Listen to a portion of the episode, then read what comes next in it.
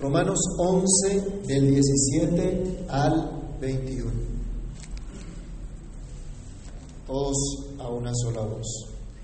Pues si algunas de las ramas fueron desgajadas, y tú, siendo olivo silvestre, has sido injertado en lugar de ellas, y has sido hecho participante de la raíz y de la rica savia del olivo, no te jactes contra las ramas, y si te jactas, sabe que no sustentas tú a la raíz, sino la raíz a ti. Pues las ramas, dirás, fueron desgajadas para que yo fuese injertado. Bien, por su incredulidad fueron desgajadas, pero tú por la fe estás en pie. No te ensoberbezcas, sino teme, porque si Dios no perdonó a las ramas naturales, a ti tampoco te perdonará. Padre Celestial, en el nombre del Señor Jesús te damos gracias porque una vez más podemos acercarnos a ti, a tu altar, a tu presencia y meditar en tu palabra. Te imploramos, Señor, que por tu gracia, por tu favor y misericordia, nos concedas el entender esta palabra, el entender este mensaje y tu Espíritu, Señor, obre en cada uno de nosotros para gloria de tu santo nombre. Prospera, por favor, tu palabra en lo que la has enviado para que haga lo que tiene que hacer en cada uno de nosotros. En el nombre del Señor Jesús te lo pedimos dándote muchísimas gracias. Amén. Pueden tomar asiento, mis hermanos. Dios no ha rechazado a su pueblo, aunque muchos de ellos han tropezado. Su tropiezo abrió la puerta a los que no eran pueblo, por lo tanto su restauración plena es la riqueza de todos, es lo que hemos estado estudiando. Este es el mensaje que el apóstol Pablo ha venido dando a los gentiles, quienes ahora son privilegiados, puesto que Dios los quiso salvar y salió a su encuentro. Y porque incluso ahora estos gentiles pueden ayudar a los que tropezaron a volverse al Señor. Son privilegiados porque están llamados a dedicarse por completo a Dios así como la raíz del pueblo santo. Y continuando con este mensaje a los gentiles, ahora en la segunda parte que nos corresponde estudiar el día de hoy, el apóstol se sigue refiriendo al pueblo de Dios en términos de un árbol, en este caso un árbol de olivo, un árbol plantado y cultivado por Dios mismo. Por lo tanto, este árbol tiene carácter sagrado, apartado para él. Ya hemos dicho que se puede considerar a Abraham como esa raíz, incluso los patriarcas, esa raíz santa. Pero el resto de los descendientes, las ramas de este árbol, también son santas. Era la última parte que veíamos en el versículo 16. Pero, ¿cuál es el mensaje que da el apóstol en estos versículos 17 al 21? ¿Qué es eso tan importante que la parte gentil de este pueblo escogido debe saber y actuar en consecuencia? Vamos a resumirlo de esta manera, no te jactes. Ese mensaje dice, no te jactes. Pablo escribe a cualquiera que por cualquier razón pudiera tener esta tendencia dentro de la iglesia. Veamos entonces cómo se desarrolla este mensaje a los gentiles y en primer lugar les dice, no te jactes, eres como olivo silvestre. Él le dice a estos hermanos que lo están escuchando, a los que, a, la parte gentil de la, de la iglesia, aunque también lo estaba escuchando la parte judía de la iglesia que estaba en Roma, la carta no la iban a leer solamente los gentiles, la carta la iban a leer tanto los gentiles como los judíos que hacían parte de la iglesia. Sí, en el culto público no se iba a ver división. De este lado se sientan los judíos y de este lado se sientan los gentiles. No, eso no podía existir. Pero él se dirige a esta, a esta parte de la, de la iglesia que no procedía de los judíos. Y Pablo utiliza una metáfora que era conocida por ambos grupos y señala en especial que a ese pueblo que Dios plantó, que Dios tomó como posesión especial suya, lo toma como un árbol. Dios le entregó a este mismo pueblo una tierra muy fértil. Vayamos a Deuteronomio 8:8, solamente por reseñar que Dios entregó a este pueblo una tierra fértil en la cual se daban plantaciones de olivos, de olivos naturales, de olivos que producían aceitunas de las cuales se saca el aceite, el llamado aceite de oliva. Usted sabe que es un aceite muy especial, ¿no? Y muy preciado. ¿Qué dice Deuteronomio 8.8? ¿Quién lo tiene? Tierra de trigo y cebada, de vides, higueras y granados, tierra de olivos, de aceite y de miel. Era lo que iban a encontrar allá.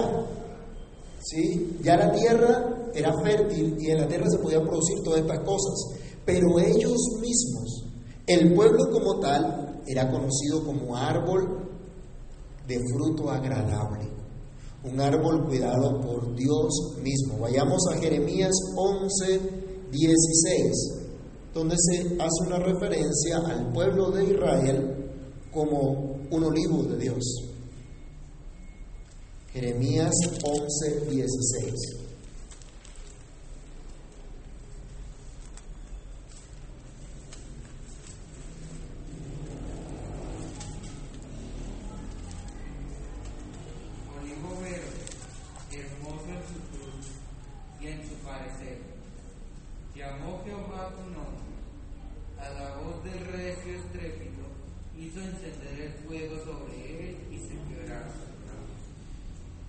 Dios llama la atención a este pueblo que lo veía como un olivo verde. Un olivo verde se puede secar de manera natural, no. Pero aunque era un olivo verde, Dios lo reprende porque se apartaron del Señor, porque no cumplieron con su labor, porque no dieron su fruto, y dice que vino un fuego entonces para devorar, para destruir incluso a este olivo. Sabemos por lo que hemos estudiado hasta ahora que no fue del todo destruido, que no fueron acabadas todas las ramas, que algunas fueron desgaja- desgajadas, pero la raíz permaneció. Dios entonces llama a su pueblo como un olivo verde. Dios ve a su pueblo como un olivo verde, como un olivo que puede producir fruto. Para eso lo puso Dios. Salmo 52, versículo 8. Salmo 52, versículo 8. ¿Qué decía el, el- el- salmista? Pero yo estoy como olivo verde en la casa de Dios. ¿Qué decía Jeremías? ¿Que el pueblo era qué? Olivo verde también. Él dice, yo estoy como olivo verde en la casa de Dios, en la misericordia de Dios confío eternamente y para siempre. Entonces, el pueblo, cada uno en particular, como un árbol de Dios. También miremos, por favor, el Salmo 128, el versículo número 3. Salmo 128, verso 3. La promesa del Señor de bendición al que teme a Dios. Le dice, tu mujer será como vid que lleva fruto a los lados de tu casa. Tus hijos, ¿como qué? Como plantas de olivo alrededor de tu mesa. Como esas plantas que llevan fruto. Mire, entonces ya el pueblo de Israel estaba acostumbrado a esta imagen que Dios les daba para enseñarles lo que significaban para Él o lo que eran para Él. Era como ese olivo, un olivo cultivado por Dios. Pero ¿qué pasó con ese pueblo, con esa nación como tal? No dio el fruto esperado. Y por lo tanto vino fuego, por lo tanto vino la sentencia sobre él. Jeremías 11, 17. Ya habíamos leído Jeremías 11, 16, ahora el 11, 17. Porque Jehová de los ejércitos que plantó ha pronunciado mal contra ti, a causa de la maldad que la casa de Israel y la casa de Judá han hecho, provocándome a ira con incensar a Baal. Se apartaron de Dios. Y entonces vino el juicio del Señor. Si bien este olivo no fue destruido del todo, varias ramas fueron desgajadas y en su lugar fueron injertadas ramas de olivo silvestre, del que crece en los montes, del que por lo general tiene un fruto mucho más pequeño que aquel olivo cultivado. Pablo dice entonces a sus oyentes gentiles, en especial aquel que tuviera esa tendencia al orgullo pecaminoso, le dice, no te jactes, eres como el olivo silvestre que fue traído al olivo cultivado. Fuiste injertado en el árbol que tiene vida, que recibe alimento de su raíz. Fuiste quitado del olivo silvestre y fuiste traído al olivo verdadero, a aquella raíz que da sustento para que puedas tener fruto para Dios. Bueno, Pablo no está dando aquí clases de horticultura. Algunos decían de pronto que eh, al olivo se le ponía una rama de olivo silvestre para fortalecerlo. Pero ese no es el punto que está tratando el apóstol y ese no es el objetivo de su ilustración. Él utiliza esta figura conocida por ambos grupos en la iglesia para hacer entender a su audiencia que Dios ha tomado del pueblo gentil a algunos para hacerlos, junto con su remanente, un pueblo que está representado en un árbol plantado por Dios mismo. Esa es la figura, un árbol plantado por Dios, cuidado por Dios. Y esto debe recordar entonces a la audiencia de Pablo el llamado a andar de manera humilde delante de Dios y entre sus hermanos. Tal vez algunos pudieran sentir algo de orgullo frente a los judíos incrédulos, al punto de hasta generalizar y mirar por encima del hombro a sus hermanos judíos creyentes en Cristo que estaban dentro de la iglesia.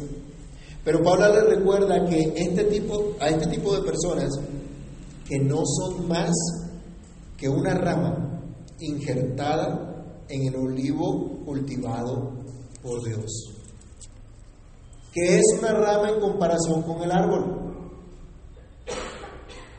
¿Qué tanta fuerza le puede dar la rama al árbol? ¿Qué tanta vida le puede dar la rama al árbol? Y dice que fueron injertados para que unido a la raíz del árbol fuese nutrido. Él les recuerda, ustedes fueron objeto del favor de Dios. Ustedes no fueron traídos para vitalizar al pueblo como tal, sino para recibir esa vida de Dios. Eso es lo que dice nuestro texto. Dice, pues si algunas de las ramas fueron desgajadas y tú, siendo olivo silvestre, fuiste injertado en lugar de ellas y has sido hecho participante de la raíz y de la rica savia del olivo, no te jactes contra las ramas. Tú que no eras parte de ese pueblo de la promesa, ahora has sido hecho partícipe de las promesas de Dios por medio de la fe en Jesucristo, nuestro Señor, nuestro Salvador, en quien se cumplen todas las promesas del Señor. Las promesas que han hecho a Israel se cumplen en Cristo solamente. Y ahora Dios a los que no eran pueblo los hace partícipes de esta raíz del árbol de Abraham, Isaac, Jacob, y animando Dios al pueblo de Israel a confiar en, sus promesas, vayamos a Isaías 51, del 1 al 3, animando Dios a Israel para que confíen en el Señor, los lleva a mirar, a considerar lo que Dios hizo con Abraham y cómo ellos habían sido beneficiados por las promesas hechas a Abraham, lo cual no los podía llevar a ser orgullosos, sino a descansar en la gracia que les había sido manifestada. Los tenía que llevar a confiar en la fidelidad del Dios del pacto. ¿Qué dice Isaías 51 del 1 al 3?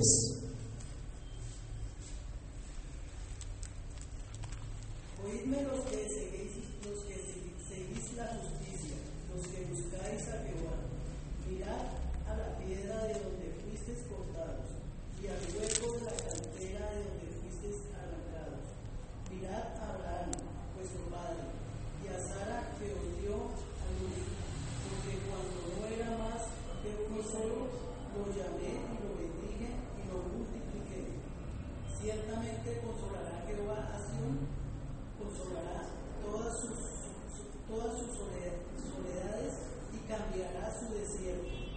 paraíso y su soledad el huerto de Jehová. Se hallará en ella alegría y gozo, alabanza y voces de canto. A pesar de un contexto de juicio contra el pueblo pecador, Dios promete a su pueblo consuelo, promete a su pueblo que los va a edificar y les hace ver qué fue lo que Dios hizo con Abraham. Él les dice, ¿se acuerdan que Abraham no era más que uno solo? Y Sara, ya vimos la historia de Sara, en cuánto tiempo, a, a los cuántos años tuvo el hijo de la promesa. Le está diciendo, miren, miren el poder de Dios para cumplir sus promesas, para hacer cuanto se ha propuesto, cuanto ha dicho. Confíen en el Señor, descansen en el Señor y humíllense delante de Dios. Debía llevarlos a una humildad, a reconocer esto. Pablo entonces, de una manera similar, nos recuerda al pueblo gentil de dónde fuimos arrancados, de dónde fuimos traídos.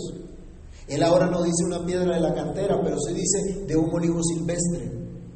Como ramas fueron quitadas de un olivo silvestre y fueron puestas en el olivo verdadero. Entonces llama la atención para decirles que ustedes fueron puestos ahora como plantío, como cultivo del Señor, para que participen de esa rica savia, de esa vida verdadera, de esas bendiciones de Dios para su pueblo, cosa que no los puede llevar a ser orgullosos, sino al contrario, a ser humildes delante de Dios, a ser por lo tanto compasivos con los demás, incluso con aquellas ramas que fueron desgajadas. Esto nos lleva a nuestro segundo punto. No te jactes contra las ramas. Si tú no eres más que otra, que otra rama, pero de olivo silvestre que ha sido puesta en las ramas del olivo verdadero que fueron desgajadas, no te puedes jactar, no te puedes enorgullecer, no puedes mirar por encima del hombro aquellas ramas que fueron desgajadas. Pablo le dice, no te jactes contra las ramas, no pienses que haces bien mirando por encima del hombro al pueblo judío. Vayamos a Juan capítulo 4, versículo 22. Es como si Él nos, llamara la atención a nosotros también, a que recordemos esto. ¿Por qué no podemos mirar a este pueblo con orgullo, con desdén? ¿Qué dice Juan 4:22? ¿La salvación qué? ¿Qué pasó, hermano? Si estamos acá o estamos dormidos. 4.22.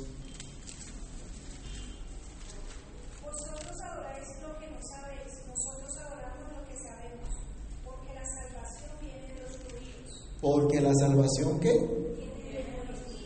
La salvación viene de los judíos. ¿Qué pasó? El mismo apóstol Pablo, ¿a qué pueblo pertenecía? Al pueblo judío. El mismo apóstol Pablo hacía parte del pueblo judío y fue Pablo utilizado por Dios para bendecir a los gentiles. Y Cristo se hizo hombre perteneciendo a qué pueblo? Al pueblo judío. Así que, bien dice el apóstol, no te jactes contra las ramas, aunque hayan sido desgajadas. Dice el apóstol, pues las ramas dirás, fueron desgajadas para que yo fuese injertado. Bien, es correcto. Por su incredulidad fueron desgajadas, pero tú por la fe estás en pie. No te ensoberbezcas, sino teme. Pablo les dice, están en lo correcto. Efectivamente las ramas fueron desgajadas para que tú fueses injertado. Pero ten cuidado de no ser como esas ramas que fueron desgajadas, no sea que tú también seas cortado. Ten cuidado de no caer en lo mismo que ellos cayeron. Así que en lugar de sentir orgullo, en lugar de mirar con menosprecio a los que fueron quitados de ese árbol, deberías más bien considerar la misericordia del Señor para contigo. Deberías más bien considerar que tú no merecías estar unido a este árbol. Así que no mires con desprecio a los que fueron endurecidos, más bien míralos con misericordia, sin imitar su mala conducta. Por cierto, aquí un paréntesis. Tener misericordia de otros no es aplaudir lo que hacen, no es tolerar el pecado, no es estar de acuerdo con el pecado. Así que debemos tener eso claro. No te jactes contra esas ramas desgajadas, pues como veremos en los siguientes versículos, Dios es poderoso para volverlas a injertar y para darle vida así como a ti. Y yo me pregunto, ¿sería tal vez el holocausto nazi en parte producto de la jactancia de algunos como cristianos que vieron con desdén a los judíos de su época y simplemente pensaron que no debían alzar su voz contra el exterminio de los judíos? ¿Será que en este tiempo deberíamos nosotros callar ante las injusticias que se cometen contra otras personas a pesar de que no sean creyentes en Cristo? ¿No será esto soberbia también? Bueno, tal vez la iglesia que estaba en Roma, algunos podían verse tentados a menospreciar al pueblo de Israel entre la iglesia en esa ciudad. Pero el apóstol les advierte, no hagan tal cosa. Y le habla al que esté tentado a ello, si tú tienes esta tendencia a estar enorgullecido por haber sido injertado y miras con desdén a los que fueron arrancados, las ramas desgajadas, ten en cuenta que así como estas ramas, tú dependes de la raíz y no al revés. No es la raíz la que depende de ti, eres tú quien depende de la raíz. De modo que no te jactes contra las ramas, dice el apóstol. Y si te jactas, sabe una cosa, que no sustentas tú a la raíz, sino la raíz a ti. No eres tú como, como una rama la que hace bien a la raíz. Y recordemos que en este caso debemos ver a Abraham como esa raíz del pueblo de Dios. El capítulo 4 de Romanos, él lo, lo habló ampliamente. El padre de la fe no se beneficia porque tú creas, no se beneficia porque tú ahora hayas sido injertado. Al contrario, las promesas que recibió Abraham son las que nos benefician a nosotros. Él dice, no eres tú quien trae bendición al pueblo de Dios, es Dios el que te bendice al unirte a su pueblo. Y esto es muy importante cuando tenemos, hermanos, una visión clara, un entendimiento claro de lo que es la iglesia. Cuando estudiamos eclesiología, cuando vemos qué es la iglesia de Cristo. Algunos menosprecian la iglesia del Señor. Y algunos creen que ellos tienen la capacidad de bendecir a la iglesia. No, es Dios quien los bendice al unirlos a la iglesia, al hacerlos parte de la iglesia. ¿Y por qué no decir acá también, tú no le haces ningún favor a Dios creyendo en Él? Hay algunas personas que consideran que le hacen un favor al Señor.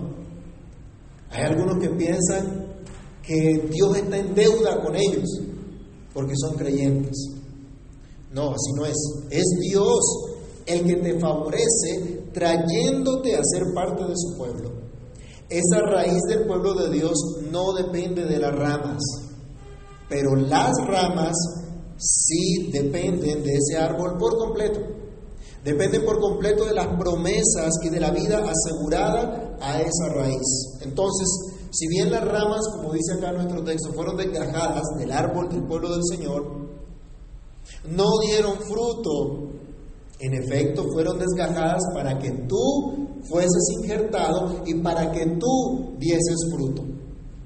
Y esto me recuerda a las palabras del Señor Jesús en Juan 15, 16, que nos dice, no me elegisteis vosotros a mí, sino que yo os elegí a vosotros y os he puesto para que vayáis y llevéis fruto, y vuestro fruto permanezca, para que todo lo que pidierais al Padre en mi nombre, Él os lo dé. Estas palabras, dichas por el, en el mismo contexto en donde Cristo se presenta como el árbol de vida, todo el capítulo 15, la primera parte del capítulo 15 de Juan, eh, la ilustración que Él es la vid, nosotros los pámpanos, y que separados de Él nada podemos hacer. En ese contexto dio Cristo esas palabras, que fue Él el que nos eligió y nos llamó para que llevemos fruto. Y el apóstol Pablo ahora está diciendo, Las ramas que fueron desgajadas fueron quitadas precisamente por no dar fruto.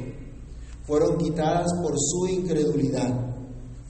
Vayamos a Mateo capítulo 21, versículo 43, y veamos lo que el Señor, la sentencia que el Señor mismo dio contra esta generación incrédula. Mateo 21, 43.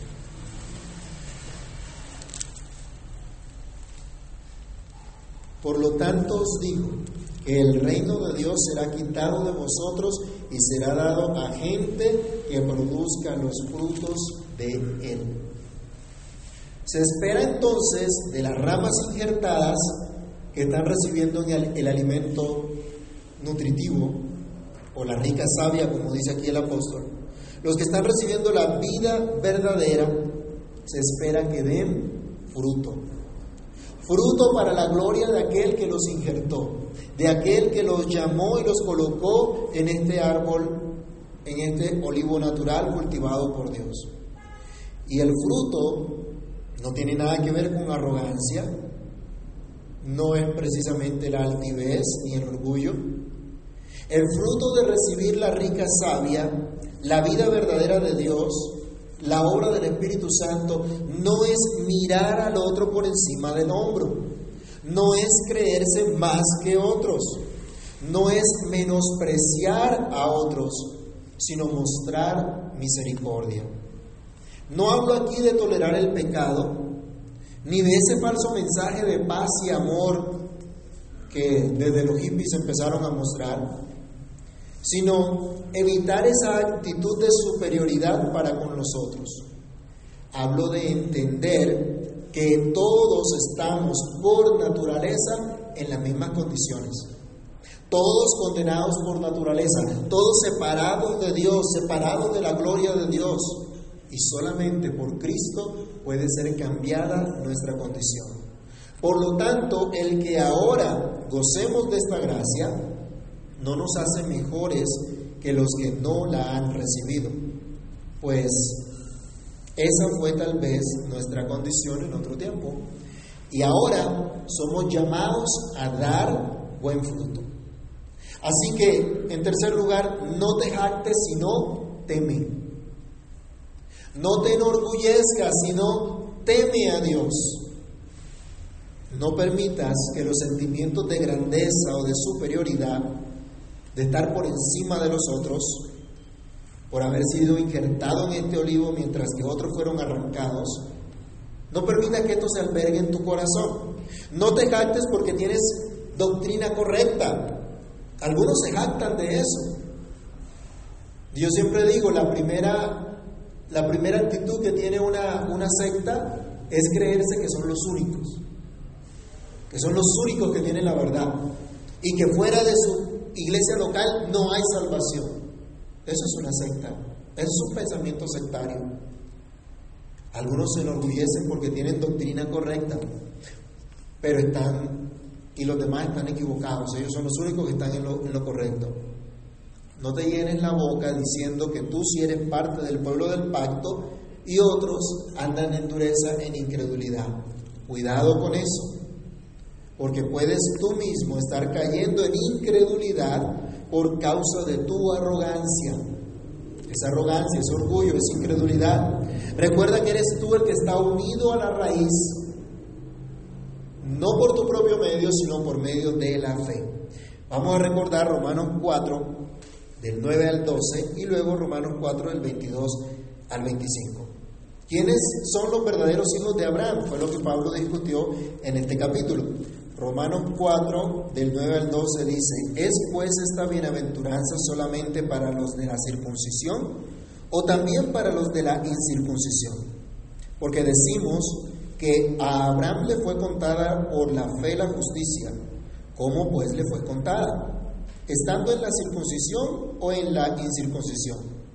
No en la circuncisión, sino en la incircuncisión y recibió la circuncisión como señal, como sello de la justicia de la fe que tuvo estando aún incircunciso, para que fuese padre de todos los creyentes no circuncidados, a fin de que también a ellos la fe les sea contada por justicia.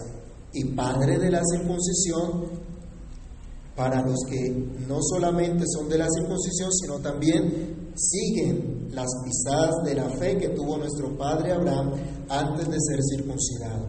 Y al finalizar el capítulo, capítulo 4 del 22 al 25 nos dice, por lo cual también su fe le fue contada por justicia. Y no solamente con respecto a él se escribió que le fue contada, sino también con respecto a nosotros, a quienes ha de ser contada, esto es, a los que creemos en el que levantó de los muertos a Jesús, Señor nuestro, el cual fue entregado por nuestras transgresiones y resucitado por nuestra justificación. De modo que solo por la fe recibimos estas promesas, solo por la fe perseveramos para disfrutarlas también. Ya habíamos visto en Romanos 1.17 que de principio a fin nuestra vida cristiana es una vida de fe en fe. La justicia de, Dios se manifiesta por fe, se recibe por fe. De principio a fin, el camino de la vida cristiana, de la verdadera justicia, es un camino de fe en fe. Por eso en el versículo 20, ahora del capítulo 11 de Romanos, leemos, bien, por su incredulidad fueron desgajadas, pero tú por la fe estás en pie. No te ensoberbezcas, sino teme. Tú estás en pie, les dice Pablo a los hermanos.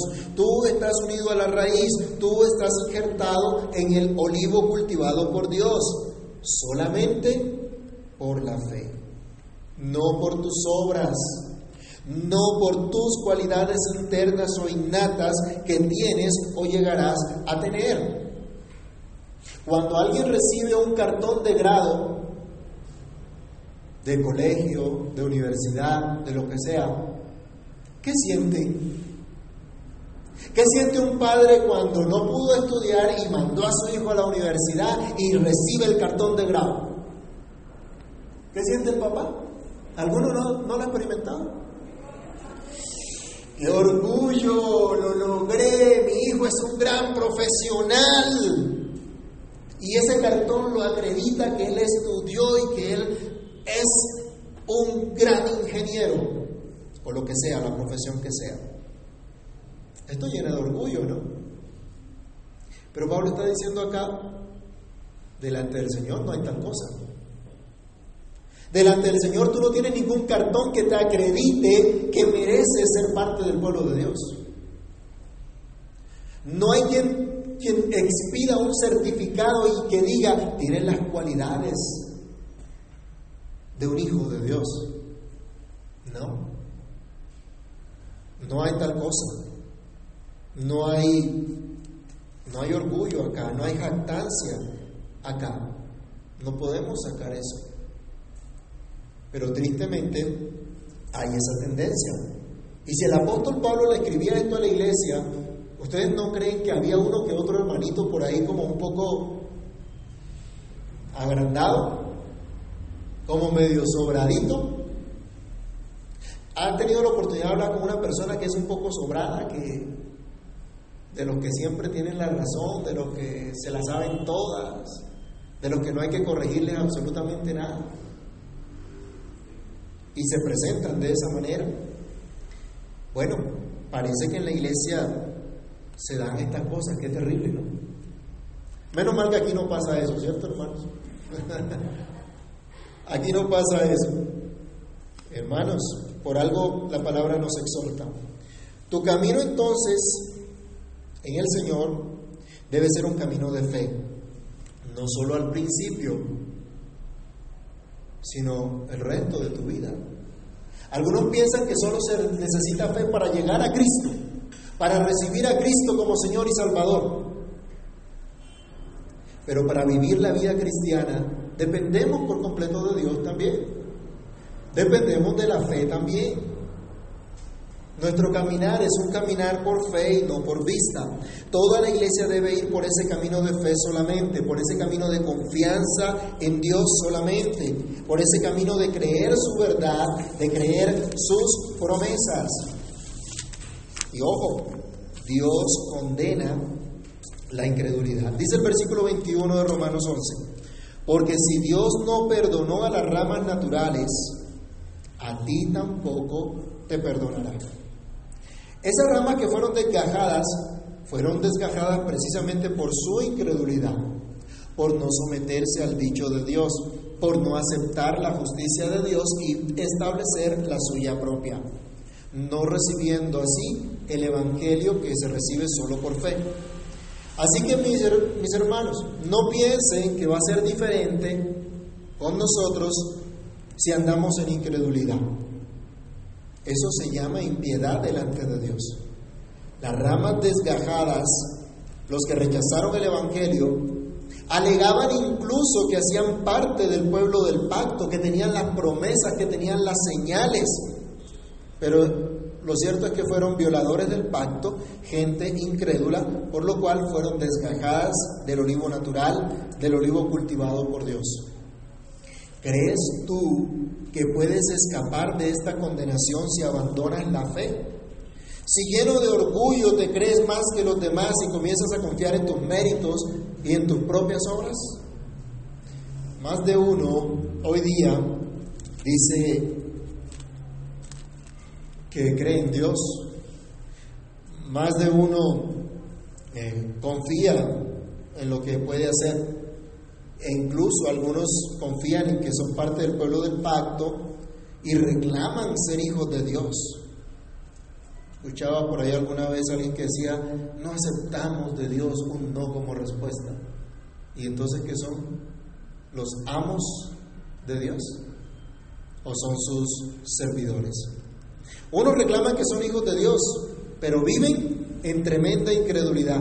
Muchos en esta época los escuchamos decir, ven, ven, ven. Ven a nuestras almas y empiezan a decir, Jesús, no tardes tanto, ven, ven. Una compañera de trabajo canta, estaba rezando la novena el viernes, pero ella dice que es atea. Ay, entonces, eso no es consistente. Pero ahí la escuchaban cantando y rezando novena. ¿Qué sentido tiene eso? No tiene ningún sentido. Otros viven como ateos aunque dicen que son hijos de Dios.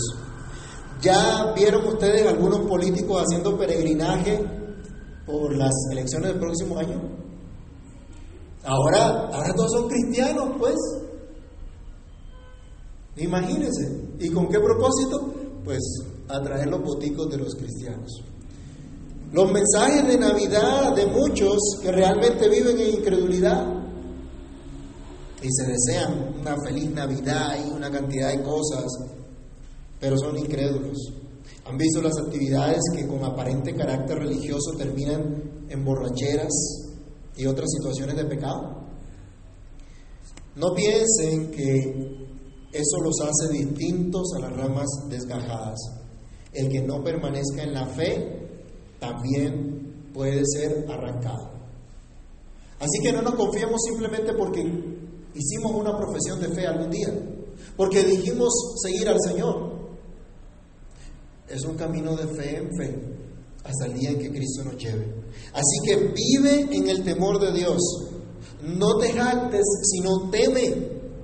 Anda delante del Señor en ese temor reverente todos los días de tu vida. No solo en la época de Navidad, no solo en la época de Semana Santa, sino todos los días de tu vida. Vayamos a 1 de Pedro 1, del 17 al 21. ¿Cuál es la exhortación que tenemos como creyentes? Primera de Pedro, capítulo 1, del verso 17 al 21.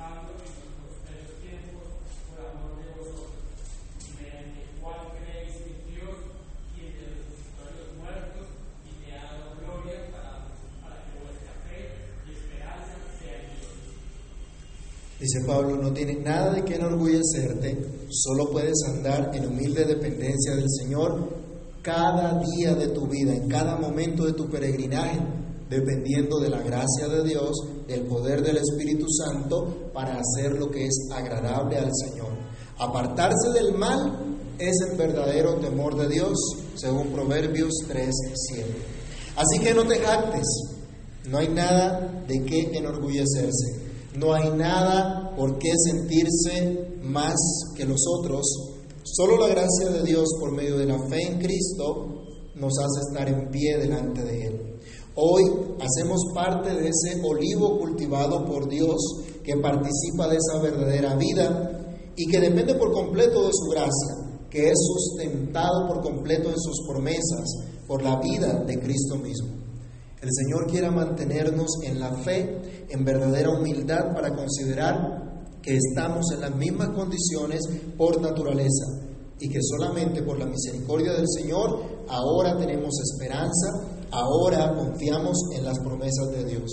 Quiera el Señor conducirnos a un verdadero temor y que otros vean en nosotros la bondad, la gracia del Señor y así ellos también puedan acudir a colocar su mirada, su confianza solamente en el Señor. Padre que estás en los cielos, en el nombre del Señor Jesús te damos gracias por permitirnos meditar una vez más en tu palabra, sabiendo que tú eres el Dios que nos ha arrancado de ese olivo silvestre y nos ha injertado en el olivo que tú cultivas, que tú guardas. Señor, que tu gracia nos sostenga y podamos considerar humildemente el, privilegio que nos has concedido y de esta manera, de esta manera podamos glorificar tu nombre. Ayúdanos y líbranos del orgullo, Señor, de la soberbia en nuestro corazón, de pensar que merecemos algo, de pensar que eh, hemos hecho algún mérito para, para que tú nos tengas en cuenta.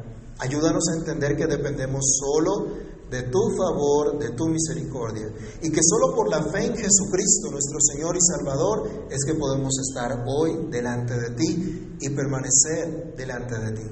Te imploramos, Dios del cielo, que tengas misericordia de nosotros y que nos quieras ayudar, que nos quieras sostener, para que en tu favor y en tu gracia crezcamos en ti, en humildad delante de ti, en dependencia, en fe, y que no miremos con soberbia aquellos que hoy no hacen parte de este pueblo, que están endurecidos, sino que por tu misericordia mostremos tu obra en nuestras vidas, mostremos tu luz, para que otros conozcan tu santo nombre. Ayúdanos, Señor, y guíanos por amor tuyo.